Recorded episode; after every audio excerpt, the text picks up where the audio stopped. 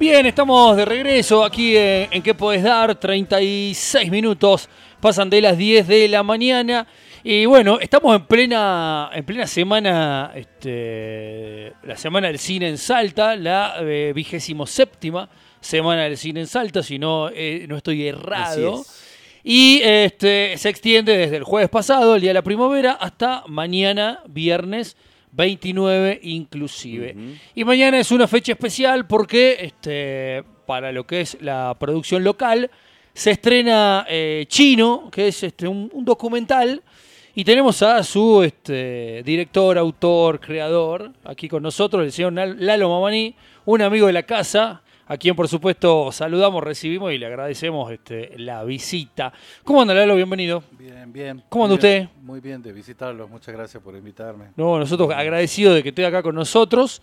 Y bueno, quiero que nos cuentes absolutamente sobre, sobre Chino, este, este recorrido eh, que hace, vos me corregirás, hace base en, en el rock salteño a través de un personaje este, increíble como el Chinato Torres. Sí, sí, el chino, el chino, ayer me invitaron ahí a otro, a otro medio y, y en la conversación sal- saltó una manera de decirlo más, que me parece así como más amable con él. Ujú.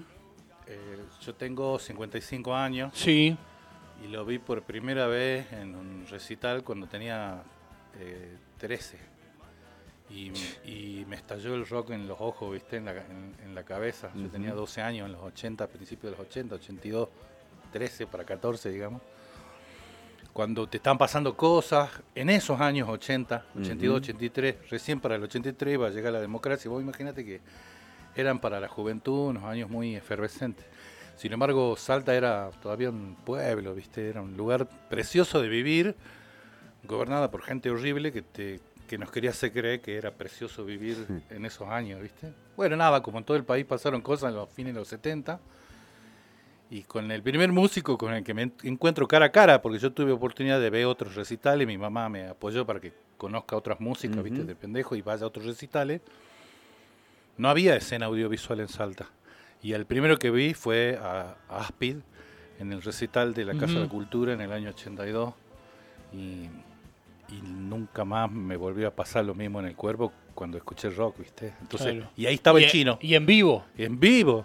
Y ahí estaba el Chinato Torres. Bueno, justamente hiciste, eh, hiciste mención, a propósito, este, Lalo Mamani pertenece a Caschi Cine, una este, productora de aquí de nuestra, de nuestra ciudad, que vienen realizando este, tantísimas producciones, junto a Cristina Tamagnini también, este, tu, tu socia allí en, en Caschi Cine, eh, gente que de- del palo, ¿no? que, que labura hace un montón. Y a propósito esto que decías de la música en vivo, ayer estuviste con este, Luisito Alderete ahí Sí. en, en- en Rompan Todo, en Dínamo. Y justamente Luis hace un tiempo había este, organizado una serie de eventos de eh, llevar el rock a los barrios, ¿no? Llevar la música en vivo a, a- a distintos lugares Ayer hablamos de eso. para que los pibes sientan justamente, este, y la gente en general, eh, porque claro, cuando vos ves un recital en vivo, eh, el, el golpe de la bat, por decir, el golpe de la batería en el pecho, eh, los instrumentos, es un viaje este, totalmente distinto. Y bueno, y ahí mira cómo todos, eh, este, eh, cómo cierran los círculos. Sí, ¿no? el rock Esa experiencia que te Eh, cambió. El rock es encuentro, ¿viste? No, no lo digo yo, los, nació así en Argentina, desde ya fines de los 60 en, en Buenos Aires. Habrá habido, yo entiendo que durante los años 70 rockero en, en Salta, ponele, o en cualquier otro lugar del país, sin duda. Lo que no había era escena, escena como ahora, ¿viste? Es muy natural que haga una movida, que esto, que aquello. Claro. Hay cosas. En ese momento no había escena. Cuando yo era niño, eh, Ana, hay una piba con la que laburo muy también mancomunadamente con este tema de los archivos, ¿viste? Yo recién le contaba a Nico que me interesa la parte pública en, este- en esto de reconstruir cosas, a propósito de, de volver un poco lo que a uno se le da. Y, y Ana Soler, una piba que labura en la mediateca de Salta, siempre dice esto de, de reconstruir las cosas de- con los archivos, ¿viste? Y Ujú. nosotros, eh, con el chino, cuando nos encontramos para conversar de esto, me empezó a pasar que otra vez flashé con Miralo de nuevo. Es el mismo músico que en los años 80, ¿viste? Es el mismo personaje que en este, en este camino de encontrar de nuevo el rock, eh, me ayudó a encontrar dos momentos con dos personas protagonistas de esos, de esos momentos, que, que, comenzó la escena del rock de Salta. Eso es lo más bonito que tiene el chino, que él es un chango tan... Eh, no sé cómo te puedo decir, es, el rock mismo él, ¿viste? Sí, sí, sí. No hace falta hacer fumacaño todo el día. No, además El rock es como la otra cosa. Ah, también fue, no te digo una de las primeras personas, pero estaban ahí, eh, de las que, que conocí en, en Salta cuando llegué. Y es eso, una persona, digo, que, que no, no, no, no, no va con esa, digo, con, es, ah. con, e, con, esa construcción que se ha hecho del rock y sin embargo... El chino es, el chino es de lo que practica de que el rock es encuentro. Mm. El rock genera esto, ¿viste? El encontrarse, el conversar, el intercambiar cosas. En esos años iniciáticos, él ya tocaba en su primera banda de Villa Mitre, ¿viste? Tres, cuatro yutos de Villa Mitre, porque él mismo lo dice, ¿viste? tres infelices en Villa Mitre en esos años. llegando a tocar en la Casa de la Cultura era, era inaudito, ¿viste? Era inaudito. Y junto a otros, eh, otros pibes que a propósito el documental va de esto, ¿viste? De encontrarse con el Mono Gómez, que fue el que puso eh, el primer estudio de Salta, así posta, el primer estudio de grabación de Salta, al que teníamos acceso pibe de barrio. Yo digo, en ese momento tenía 13, no se me ocurrió una nota musical todavía.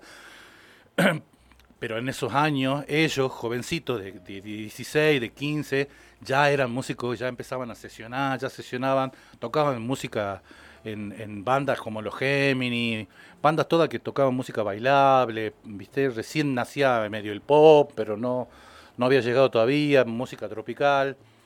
Entonces tocar rock, viste, de golpe era toda una cosa, tener una banda de rock y que te vayan a ver y que paguen una entrada por eso, viste. Sí. Bueno, pasó que pasaron un recital de música de Charlie García en la tele, en Canal 11, en esos años había solamente dos canales de televisión.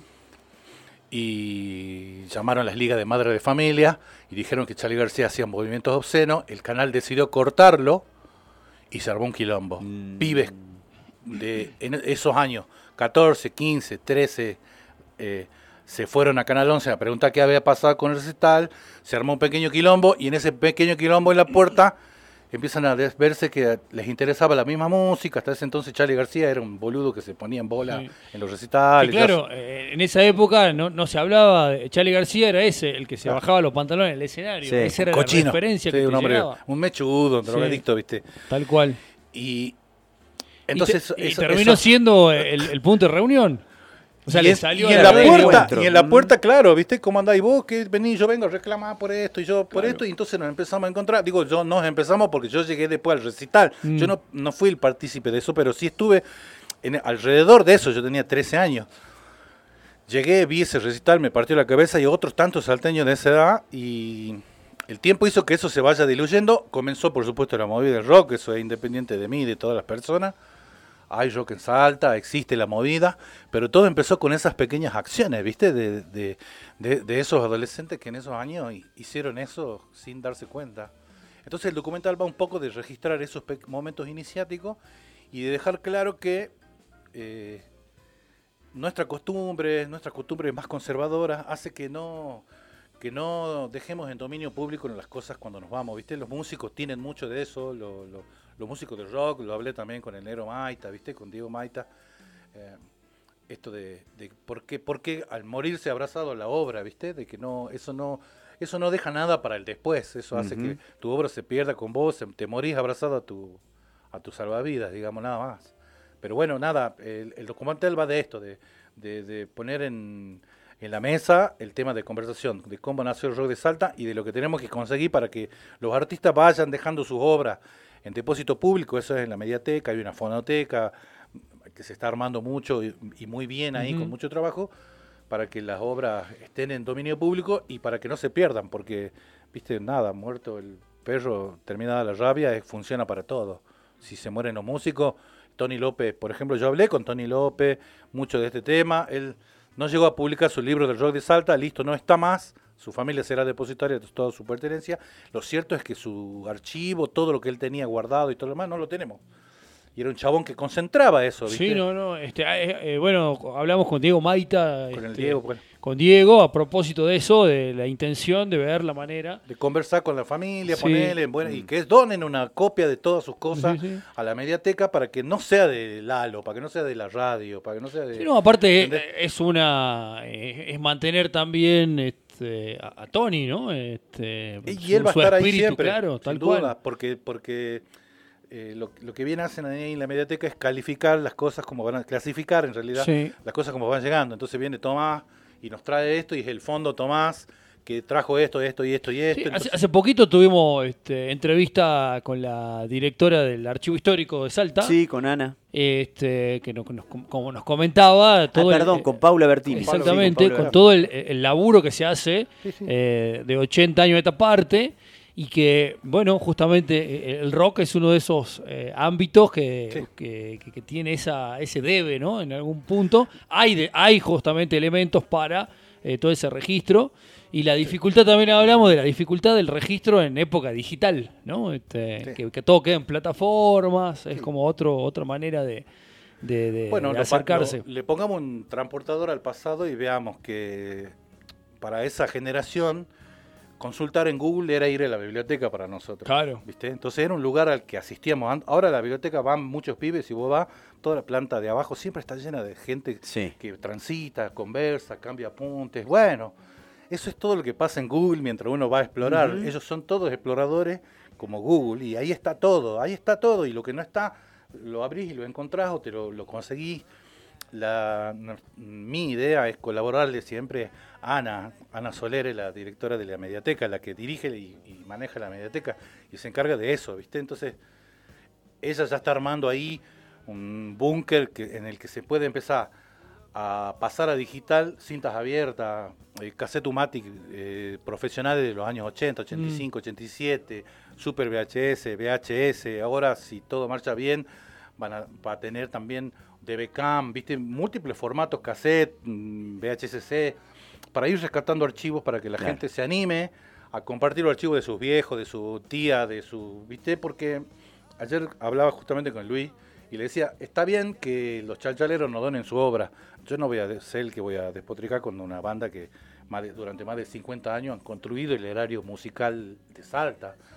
Pero a su sombra estaba Aspid, estaban Temerario Show, éramos, también éramos humanos que nos expresábamos en el under de Salta de los años 80, Claro. de principios de los años 80, pero había bandas. Temerario Show es del, del, del petizo, puta, ahora no me voy a acordar, eh, de los, mitad de los años 80 se presentaba allá en, en el Club San Martín al frente de la Plaza Alvarado y hacían recitales. El rock no comenzó con Perro Ciego. Perro Ciego he disparado hacia el rock y hacia la escena pública y hacia convertirse en la, en la banda mítica que es a partir de esa movida, porque Claro. Cacho Gala, el Chinato Torre, Tony Gariglio, los que crean una bandita de rock, una escuelita de rock a mediados de los 80, y ahí van todos los, esos infelices que conocemos ahora que son tremendos, ¿no? El Palmito Flores, eh, el Duende era su papá, eh, eh, ¿qué otros más te puedo nombrar? Los, los guitarristas que ahora vos los ves eh, tocando acá en bandas tremendas y ya mítica, niebla, bueno, Claro. nada. Entonces en esa época eran todos pibes que curtían un under. Y que Eh, pasaron por sus manos también, Sí. por, por esa otra escuela. Exacto. Eh, que es la escuela, digo, y, y es la historia, como, como vos decías, de- del rock en Salta. Por eso es importante también reflejar y retratar a un personaje como, como el Chinato. ¿Qué, ¿En qué anda hoy el Chinato? Hace varios años que no lo... El chino, primero que tiene esto, que ayer Luis también lo, lo destacaba conversando. Si vos hablas con un pibe hoy de 20 años que se larga la música. Te va a decir, che, estuve conversando con el chinato. Mm. Una pibe, una piba, ¿no? Él daba ejemplo de una piba. Y si hablas con alguien como yo que te dice que a los 13 años lo vio al chabón y me quedé así, ¿viste? Eh, estás hablando de que él, él- él tiene ese superpoder de relacionarse por la música Con todo con lo... todas claro. las generaciones. Sí. Y, y el superpoder de que no le pasa el tiempo. No, No, Este, yo lo vi ayer, está viejo el chico. Ah. Eh, es un amor de persona él y su vida es la música, ¿viste? Siempre él tiene sus alumnos. Sí. Y después no debe haber chabón en Salta, por lo menos, que tenga más banda que el chino, el Chinato Torres. Chinato, no sé, ahora me- ayer veníamos conversando y me decía, no, toco, abro la semana en el jazz y después cierro con toque y despegue y, ¿viste? Y está tocando con uno de los chabones que fueron alumnos de ellos en los años, mediados de los años 80, la viola y, ¿viste? Y está Walter Guzmán que también iba ahí, pero toca, ahora es jazzero. Viste que eh, fueron los años iniciáticos de la escena. El chino es eso, es, es como, lo diría un profe de filosofía, el arjé del rock and roll. de Claro, Salta. claro. Sí, sí, cuando el- no lo tengamos al chino, viste, vamos a extrañar su timidez, su silencio, su, su, su- esto, él es, es un poco el rock. Como te decía hace un rato, para ser rockero no hace falta andar todo el día, viste, trash, trash, No. trash. Un rockero Sí. hace lo que tiene que hacer, se levanta y toca 24 horas. Hace y yo creo que es que lo, mo- hacer, la más esa- bonito que tiene el chino. Esa frase hace lo que tiene que hacer tal cual. Recuerdo, este, bueno, en relación a, a su amistad con Javier este, Malosetti. Malosetti, ¿no? Este, histórica, eh, cuando nos contaba respecto a esas primeras este, experiencias en Buenos Aires, ¿no? Este, eh, no me olvido más, este, que lo- claro que lo, lo tiraron al escenario y él decía que era como me tiraron a, la, a nadar lo hondo. Este, ¿Viste cuando son pendejos y te tiran a la, a la parte honda de la pileta Claro. para que algo así? Este, maravillosa, El chino, el maravillosa tiene frase. esa característica. Vos lo ves con esa pinta ahí de, hola amigo, ¿cómo andás amigo? Pero es de esa persona que tiene un arrojo tremendo. Mm. Él cuenta en el documental que lo mismo, mira lo que decís Tomás, es exactamente lo mismo que él cuenta en el documental, pero a fines de los 70. Lo va a buscar Tony Maestro, que era que dirigía un, era un gran músico de esos años, dirigía Los Géminis, que era una banda muy importante de Salta, grosa, eran casi orquestas chicas, ¿viste? Y se quedan sin batero. Y el Aco Vilardel, que ya había empezado a trabajar con Mono Gómez, que en los años 80 ya era el primer estudio de Salta donde podían ir los músicos a grabar, dice, hay un changuito de Villa Mitre, un vago medio yuto, ¿viste? La verdad. Pero toca la bata bien el vago, llámalo, toca rock. Bueno, pero viste, el vago no sabe cha cha cha, viste, en esos años en, en la fiesta se tocaba rumba, cha cha cha, se jugaba en toda la cancha.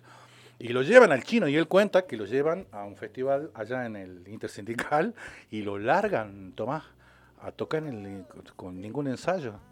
Y entonces el vago está con los dos palos y dice, boludo, se me hundió la lancha, dice ahí. Porque subieron los chabones y cantaban cha-cha-cha, subieron otros chabones y cantaban carnavalito, todo, y vos tenés que pelar todos los ritmos, chabón. Claro. No te llaman ahí para que tengas dudas, ahí te llaman para que vos toques. Entonces ahí es donde el chino demuestra que él es rock and roll, ¿viste? Juega en toda la cancha, el hijo de puta tiene ese, su- es un- eh, creo que es un superpoder, como, como decís vos, tiene ese superpoder.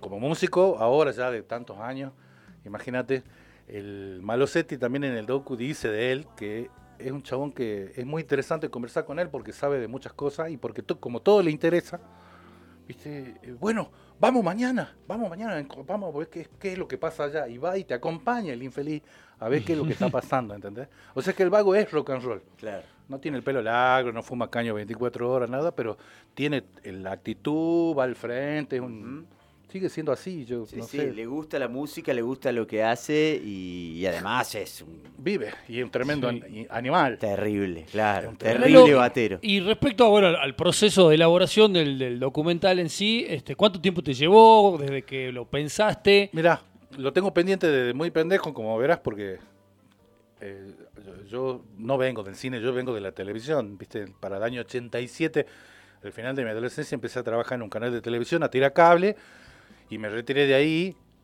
entre esa empresa, siendo otras empresas ya, eh, con, al fines del 2000. Entonces, que me pasó toda la al final de la adolescencia y, y mi primera juventud siendo técnico, ¿viste? Sí. De Ah, vos, vos viviste la, la explosión del cable en Salta. Eh, yo- yo- Justo yo- el otro día estábamos hablando de Claro, eso. claro, yo participé de eso. Le hice un reportaje al doctor Soto, ahora un señor mayor, viste, que ya, ya, ya está bien mayor. Y hablé con la familia y los hijos y le hice un pequeño reportaje también para regalárselo a la mediateca porque uno cree que los superhéroes son Flash, Superman y, y tenemos superhéroes más comunes, más corrientes, más cotidianos que un día se le ocurrió poner un canal de televisión y el viejo ese, el doctor Soto, Roberto Soto, con mucho respeto le decimos el viejo Soto a algunos, se le ocurrió comprar una antena Orbitron que podía navegar por todo el cielo y entonces sintonizar como radio la televisión y transmitirlo por el cable. Loco, ¿viste? Y ahí empezó todo, ¿viste? Empezó la, la- la explosión digital. Bueno, la televisión me llevó a eso, a siempre tratar de entender qué son los archivos, porque la televisión nació a la vida como medio con un profundo espíritu comercial para vender productos y con un, un alrededor de crear eso, vínculo y sacarle foto a todo lo que pasa en la cotidianidad. No es tan profunda como el cine, por decirte. El lenguaje televisivo tiene mucho más que ver con lo cotidiano, es como va, es como un devenir de la radio con imágenes. Es lo que le pasó a la radio ahora. ¿viste? Sí. Eh, y Que sigue siendo radio. sigue siendo radio, no, no lo van a poder cambiar. La naturaleza de la radio esta que, que- que- de la que disfrutamos ahora mientras conversamos va a ser siempre así. Si vos le clavas una cámara, voy a tener que venir bien, peinado, bueno, viste, está bien, pero nada, eso, eso me llevó siempre a tenerlo pendiente este tema porque yo en- como productor siempre estoy a- a- allegado a muchos artistas, viste. Mm. Y, y los artistas siempre son un dolor de huevo. y, y está bien que así sean porque un artista que no transgrede, un artista que no te pone incómodo, entonces no es, no, no, no, no construye su arte. Es un- una persona común y, lo, y yo lo admiro, ¿viste? A mí siempre me, me cagué encima cuando veo un artista que te rompe la cabeza, que te muestra una foto que se te podría haber ocurrido, pero no se te ocurre a vos. Porque es- nada, no sé qué es. No, Sí, no, y es el momento también de, de- de llevar adelante esa eh, eso. ¿no? Y que, eh, Claro. no sé, uno piensa, el otro día citaba algunos ejemplos de películas este, muy paradigmáticas, por lo menos para mí, y aparecía en, en el radar, me aparece Matrix y The Truman Show. Claro. Y digo, este, toda la vida me imaginé lo que me cuenta Matrix y toda la vida este, crecí pensando que, che, esto puede ser, y si mi vida es tal cosa, no es una, es- está filmado todo, pero bueno, se le ocurrió a ese director y lo hizo película, digamos, Yo, ¿no? yo, yo siempre flashé cuando fui a la Casa de la Cultura con 13 años y vi tocar pibes de arriba con guitarra eléctrica como la que yo había visto en la tele antes. Mm. Les recuerdo que al principio del 80 Salta era un yuyaral, un yuyaral de verdad, lleno de víboras. ¿eh? Y entonces me pasó que me encontré con ese planeta y me lo quedé ahí siempre y dije, yo, yo, yo siempre quiero estar acá, ¿viste? Mm, Claramente. Me hice fui un músico aficionado, como muchos salteños, toco la guitarra de que soy muy pendejo, siempre, ¿viste? Siempre con los músicos, siempre con los artistas, siempre, siempre, siempre, siempre anotado acá, siempre en la televisión, siempre con la historia de los, de los archivos, siempre, siempre, me persigue desde muy pendejo mi vocación. Entonces me lo tenía ahí agendado. Cuando salí a buscarlo al documental, ¿sabes qué me pasó? Que no encontré nada. No encontré nada, no había... eh, eh, vos te imaginás un video de Aspi en esos años, era imposible. claro. Porque el cine es un arte de las clases altas. El cine, por más que ahora los pibes yo los banco, está buenísima la movida que hacen y todo, digo, este es un evento en la semana del cine. Pero el cine nació como, como una cosa de clase alta. ¿Vos, vos te imaginás quién se podía comprar una Super 8 en el año 80? Una Super 8, una cinta Super 8 era imposible. boludo. Sí. Nosotros éramos todos yutos, cagados de hambre. Que incluso hoy este, uno cree que, que- creo que sí, que es así, que está más democratizado, porque vos con Sin un duda. celular muy común peli, sí. podés hacer lo que quieras, pero si vos querés ir a un estándar que encima cuando empezás y estás este, súper este, ansioso con todo y ves que hay 4D, 8K, Sí, CCD, sí, vos sí. querés eso y acceder a una cámara de esos eh, de esas magnitudes es, es para justamente para el que tiene plata y nada más, porque es carísimo. O el, el que, el que logra esos medios hoy sí está demo- más democratizado, sin duda. Nosotros accedemos a esos formatos como productora porque perseguimos el- el- ese afán. Exacto. Ahora Y- filmamos Puna de Pandora, está firmada para, para poder vendérsela a Netflix, en Ujú. 4K, tremendo, una- en un servidor de la puta madre. Pero a eso llegamos después de...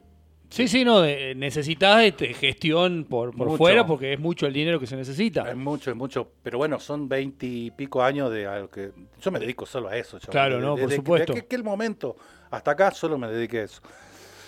Entonces me pasó un día que fui a, a- a querer hacer ese documental y no había nada, no había disco de Aspid, no había video de Tren Fantasma, que fue la primera banda pop, se puede decir, junto con Portero Eléctrico, otra banda que producía el gordo Pandolfi, un gordo infame que hacía publicidad, después se pasó al periodismo Deportivo. eh, deportivo, pero al principio era locutor junto con Javier Lama, eso, esos chabones curtieron el under radial de Salta en el año 82, pusieron una, ra- la FM Radio Salta y, ahí supimos que era escucha música, o sea que pasó mucho de- de esa época. Pero ¿sabes qué pasa una cosa, Tomás? Que no quedó mucho registro de eso. LB9 Radio Salta donó lo poco que tenía a la mediateca, pero los artistas locales no lograban grabar sus discos y sus cassettes. Entonces las donaciones son todas de banda, mucho folclore y, y mucha cosa de los cuatro de Córdoba, Mm. los diez de Santa Fe, los, Sí, sí, ¿entendés? los sí. cuatro pampeanos, pero, pero y lo- obviamente los chalchaleros, la voz de Ujú. pero no hay Aspid, no está Tren Fantasma, no está, no está Portero Eléctrico. Hay una piba que se llama Sandra Aguirre en Salta, una tremenda cantante y músico eh, eh, salvaje. Cuando era niña se llamaba, le decíamos la sapo, porque cantaba, la piba, vos hablaba con ella y ya estaba cantando, era la sapo, ¿viste? Ella formó parte de Portero Eléctrico, la, pri- la- la primera junto con lo, lo, eh, el el chino y sus amigos que habían hecho como una banda pop con años de diferencia, ¿viste? Eh, David Kablin, este pibe que sale en la televisión nacional, ahora Sí, sí, sí. América, ese pibe. Bueno, ese Badulac era tecladista de esa banda chiquitito y eran pibe. Ya ahí lo ves al chino, ¿ves?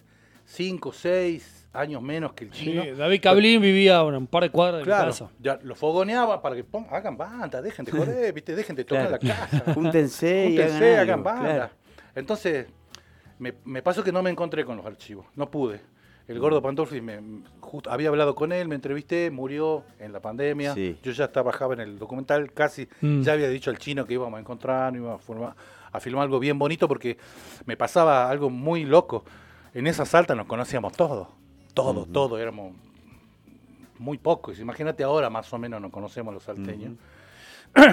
y el gordo Pandolfi y el chino Torres no se conocían. No se conocían, boludo. Se murió el gordo Pandolfi sin conocer al chinato Torres. Y fueron protagonistas de una época en la que la movida no existía, era chiquitita, pero pertenecían a diferentes estratos, por decirte, Claro. ¿viste? El gordo venía de otro lado, venía de la radio, su papá era, fue, ¿viste? Un paladín de la radio de Salta, mientras que el chino venía de Villa Mitre. Entonces no se pudieron encontrar, ahí está patente Mirá. lo que te digo. Ujú. Y le dije, gordo, ¿te querés conocerlo al chinato? Me muero, boludo, me decía, es un capo. Y digo, bueno, boludo, lo encontremos, qué sé yo. Organicé todo y se enfermó, él, se le complicó su cuadro y... En plena pandemia, sí. En la pandemia falleció. Ujú. Tengo las conversaciones, las últimas con Mira. él. Y me dijo, viste, tengo un disco rígido ahí de mi papá, pero no sé cuándo arrancar, pero no tengo nada, delito. Un chango muy, muy churo, muy gaucho y muy inquieto, viste. Él, fue lo, Ujú. él cortaba en cinta abierta las publicidades. En, en lo del gordo Pandolfi no se, no se hacía radio, el, el papá del Pandolfi no se hacía radio como ahora, viste, que vos editás, ti, ti, ti, ti, ti. Nada, se cortaba cinta abierta, loco. Claro. Ta, ta, ta, ta. El gordo era un capo y su papá le pasó ese oficio. Bueno, Claro, un laburo artesanal bueno, este, más ese no poder. no está, Tomás. Qué Mirá. dolor, qué dolor, qué tristeza, porque sin duda toda esa radio, toda esa radio, la radio Salta, de cuando no éramos pendejos, la radio nacional, todas esas cosas forman parte de lo que nosotros Sí. tenemos en la cabeza, ¿viste? Como, como generación, de toda esa generación es lo que nos pasó. Sí, por eso está bueno también inculcar el, Lo te- el- el- el guardar todo. Bueno, acá en, en FM La lo- Plaza hacemos un laburo así duda. exhaustivo. Graben el programa completo porque es parte de, es parte de tu historia. Pero no sé, no me gustó tanto el programa de hoy. Hay que grabar todo. que Nosotros acá estamos es grabando desde, la desde que arrancamos hasta que nos vamos todo el día. Eh, y cuando no se graba, este, yo en lo personal me enojo mucho porque este, es perder este, ese registro único, ese instante, Ese día, Nico dijo ese algo día. Claro. que tu hija podría haber escuchado dentro de 20 años, decía Claro. su papá eso y decía, mirá lo que dijo mi papá. Tal cual, tal cual. Mirá lo que dijo mi papá, ¿entendés? Y le- y- sí, sí, cosas. Hace poquito me pasó, hace unos días nomás, de reencontrarme con unas imágenes de mi viejo visitando tumbas eh, y viendo un montón de Nicolás Hirtz y diciendo, mirá, ¿cómo no se.? O sea, estaba lleno de Nicolás Hirtz en, ¿no? en un cementerio de Luxemburgo. Dice, ¿cómo me salió el nombre Nicolás de golpe? Y hablando de eso, yo mirando eso, no sé, Los 30 archivos- años después de su muerte. los, archivos, Este, los archivos disparan lo que somos. Sí. Disparan lo que somos a partir de lo que fuimos. Los archivos viven en nosotros Sí. y en nuestra mente, pero viven en ellos mismos y está bueno que yo lo comparta con vos. Entonces. Este pequeño documental, humildemente, un programa de televisión más que una película, no es una película, dura una, una hora sencilla en la que nos encontramos con personajes que participaron de esa movida, que vos los ves, que te das cuenta que ya están grandes. Son anécdotas que las que cuentan a propósito de, y eso eh, participa Paula Bertini, participa Ana Soler del documental, porque a propósito ellos dan cuenta de lamentablemente no tenemos nada. Claro.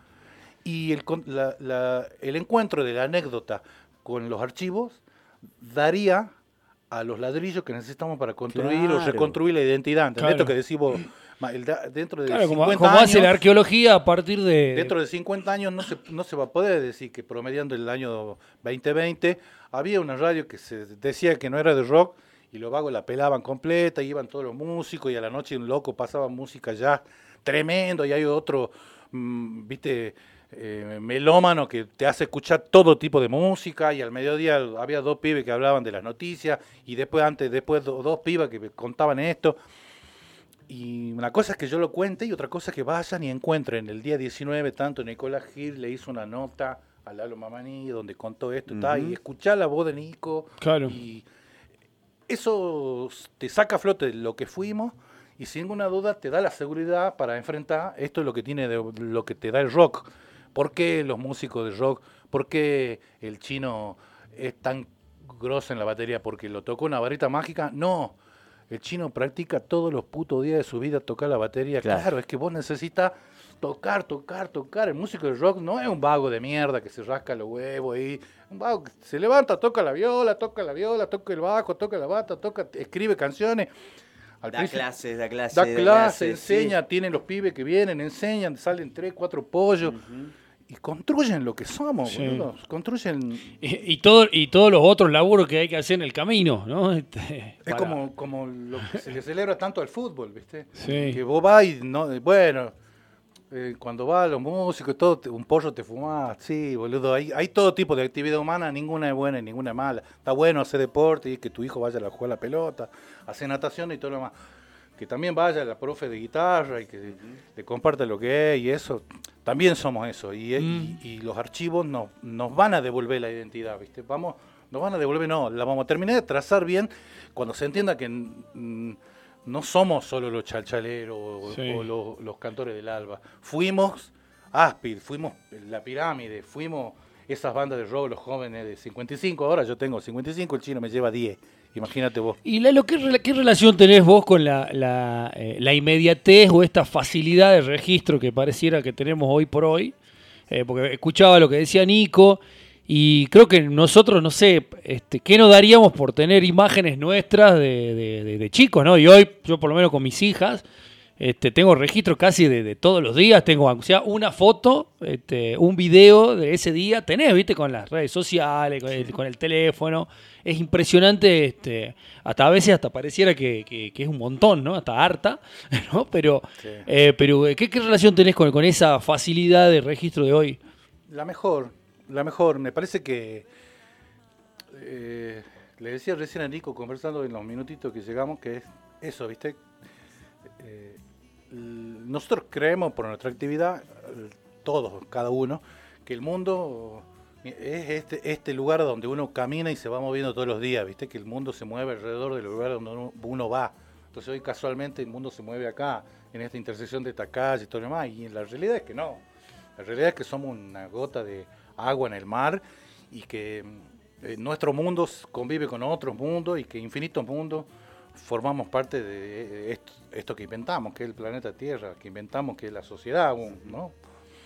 Eh, me llevo de la mejor manera porque no hay otra manera de construir lo que somos eh, que no sea en comunidad, que no sea mostrando lo que so- somos, la, la pluralidad de pensamiento y la pluralidad de, de creencia, fe y todo lo demás, es verdaderamente lo que somos. Entonces, creo que hay una compatibilidad total. ¿Qué es la inteligencia artificial? Pone a disposición de la más alta tecnología, de la velocidad de lectura de datos. Eso es la inteligencia artificial. La inteligencia artificial no es una inteligencia. Es una cosa muy veloz que lee todos los datos que le metimos de una manera más rápida. Por eso parece que, Mm. que es muy inteligente. Pero en realidad lo que lee son informaciones y datos Que le, que le que le ingresa introducimos un, nosotros. un ser humano, claro. Y esto es lo que decís vos. Todo, Sí. todas las imágenes, todos los datos, los nombres, las conversaciones, todo va a dar ahí. Porque esos infelices captan todo, no, Sí, no- sí, no sí. son- no es inocente. Pero eh, asumo que le falta ese condimento real del arte, ¿no? Que eh, solo el, el amor, Exacto. la sí. fe en, en la obra, eh, los acordes o los golpes del chino le enseñan a los pibes, ¿viste? Que empiezan para la mierda, desacompasado, y en un año y medio vos lo ves los vagos, taca, taca, taca, taca, taca, taca, taca, taca. La evolución de la persona, tal cual vos la ves cuando estudia música, cuando uno mismo aprende un acorde y aprende mejor, aprende mejor, aprende mejor. Esa cosa que es lenta para la inteligencia artificial, eh, no la va a poder hacer jamás. Jamás. Jamás, nunca. Nunca la inteligencia artificial va a poder creer en vos. Por más, por más que vos quieras, porque no carece de ese, de ese atributo, no lo va a poder hacer. Podrán simularlo, pero, pero no, no lo creo, no lo creo. Mientras tanto, somos nosotros los que le damos Sí, de sí, comer sí. información. Por a- a supuesto. todo eso. Eso, es- eso es lo que decís vos. Todo lo que filmamos, todo lo que vemos, el mundo que retratamos ahora es un mega ladrillo increíble de imágenes e información. ¿Cómo me llevo? Así es la naturaleza de los medios, así eso evolucionamos. Te recuerdo, venimos del Bolec 16 milímetros cortado para, para filmar, que se transmitía por un canal que empezaba a las 6 de la tarde en Salta Capital, Canal 11. O sea, más conserva que eso Sí. no hay, boludo. Está loco lo que había que esperar para ver un programa, era fumarse toda la tarde de novelas, ¿no? Era Eh, Carlos Reutemann salió segundo en el campeonato mundial de no me acuerdo qué año, en no sé. en- 81, 82, si no me equivoco. Todos nos enteramos del, del fracaso, ¿viste? Tan lamentable de Lole, era un capo. Era un ca- claro. Bueno. Eh, pero vos nos enteramos, lloramos toda la semana por eso, y el domingo siguiente veíamos la carrera donde él perdió efectivamente el, el puesto.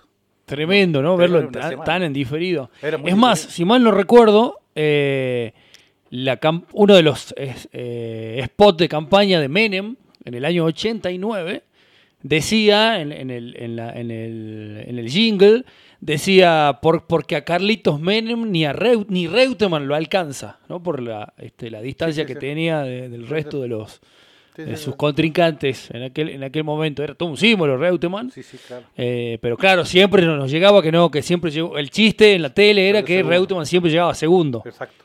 Nunca, nunca se le reconoció. Este... Su lugar. se- Claro, el- imagínate, segundo en Fórmula 1 a nivel. eh, ¿Hace cuánto que no tenemos a alguien que siquiera Nunca más. este, Nunca eh, aparezca en Fórmula 1? ¿no? Pero bueno, fíjate vos que en esos momentos las noticias sucedían y en una semana después, ya no hablemos del cine o de la televisión. Sí, no, no. Nos- Nosotros nos enamoramos de, de- de- del gran Chaparral 15 años después que la serie ya había Sí, terminado, boludo. sí, así es. Lalo, eh, tenemos, ah, ahora viene Majo con el plan Sí, de sí, lectura sí. que está esperando ahí en Gateras, eh, y, pero ¿dónde podemos seguir, dónde podemos ver el documental del Chino El Torres? documental se va a estrenar este viernes Sí. en la Biblioteca Provincial, todos Ujú. saben dónde queda, en Sarmiento y Belgrano, Sí, a partir de las 20. Dura Bien. una hora, es cortito, es un programa de televisión, les repito, no, no, no, no pasa más de lo que conversamos acá. ujú, Y en- entiendo que después tengo que conversar con Ana si acepta o algo. Entiendo que sea que quede como Ana es Soler del Ana archivo. Soler del archivo histórico para que quede ahí y que ella lo tenga porque aparte de ser un documental que cuenta esto del chino y estos momentos del rock de Salta, en realidad es una pequeña herramienta para hacerle conocer al- a la gente Sí. lo valioso que son los archivos hogareños, lo valioso que son los archivos que tenemos todos en nuestra Sí. casa y que estaría bueno que entre todos podamos eh, ir reconstruyendo para que no nos vendan Claro. qué es lo que somos, sino para que nosotros mismos vayamos construyendo algo de lo que verdaderamente somos. Eso queda en la biblioteca. Va a pasar este viernes y espero yo que pueda quedar en la biblioteca para que sea de acceso público, literalmente. Y después de presentado, ¿dónde lo podemos, digo, además del, del archivo, dónde lo podemos encontrar, dónde lo podemos ver? Todavía no le he hecho, no le hice nada. Está recién Bien. terminado después de un, un par de años de bueno de todo tipo de, De accidentes laburo, sí. pandémicos y eso y y todavía no tenemos nada. Lo, nos Bien. apuramos para que Ana lo tenga, para que eh, mostrarlo en la semana del cine y, y después veremos a ver a ver si es que esto te digo. Para mí lo más importante es que esté en dominio público. Bien. Esto que te digo. Excelente. Eh, nos quedaron, pero este, un montón de temas, ¿no? Este, de cómo incide quizás esta eh, ma- moderna manera del registro a la hora de eh, realizar una producción que, que tenga su tiempo, ¿no? Pensar en planos, que eso siempre hablamos con Nico, esto de, viste, que vivimos en un mundo de el- lo audiovisual es todo zuc, zuc, zuc, zuc, Sí. y por ahí hay una persona dedicada a la luz pero días pensando en ese cuadro para que sean este, menos de un segundo, es un garrón. ¿Cómo incide eso? Eso que lo dejamos este, pendiente. quieras, Eh, Puna de Pandora, próximamente novedades antes de fin de año o Ya- ya estamos... está terminada, ya está terminada. Eh, te, voy a, te voy a mandar para que después lo compartas con el Nico. Una carpeta que armamos nosotros de venta. Ya, ya, ya estamos por, por salir a, ¿viste? a buscar su pantalla. Eh, tenemos fe de que antes de fin de año lo vamos a poder tener. Perfecto. Entonces, si, si todo sale bien, y espero que sí, y creemos que va a ser así, este, bueno, te- lo- eh, los tendremos de nuevo por aquí y ahí sí, dos- este, Los invitamos los dos a que completamos. pasen por la productora y, y puedan ver, háganse tiempo en su agenda si tienen, si quieren, nos mensajean y puedan venir a ver de qué estamos hablando, cosa de que, de que no los sorprenda después ser una basofia, ¿viste? no, Buenísimo. por favor, Puna de Pandora, una este, serie de televisión, De plataformas, ficción. ¿no? Sí. Que, que están produciendo eh, con Cachi Cine, así que próximamente novedades. Próximamente cuando quieran. Un Manda gran saludo, saludos- Lalo. Manda saludos a todos, a Ceci Espinosa que está escuchando. Un gran saludo a Ceci.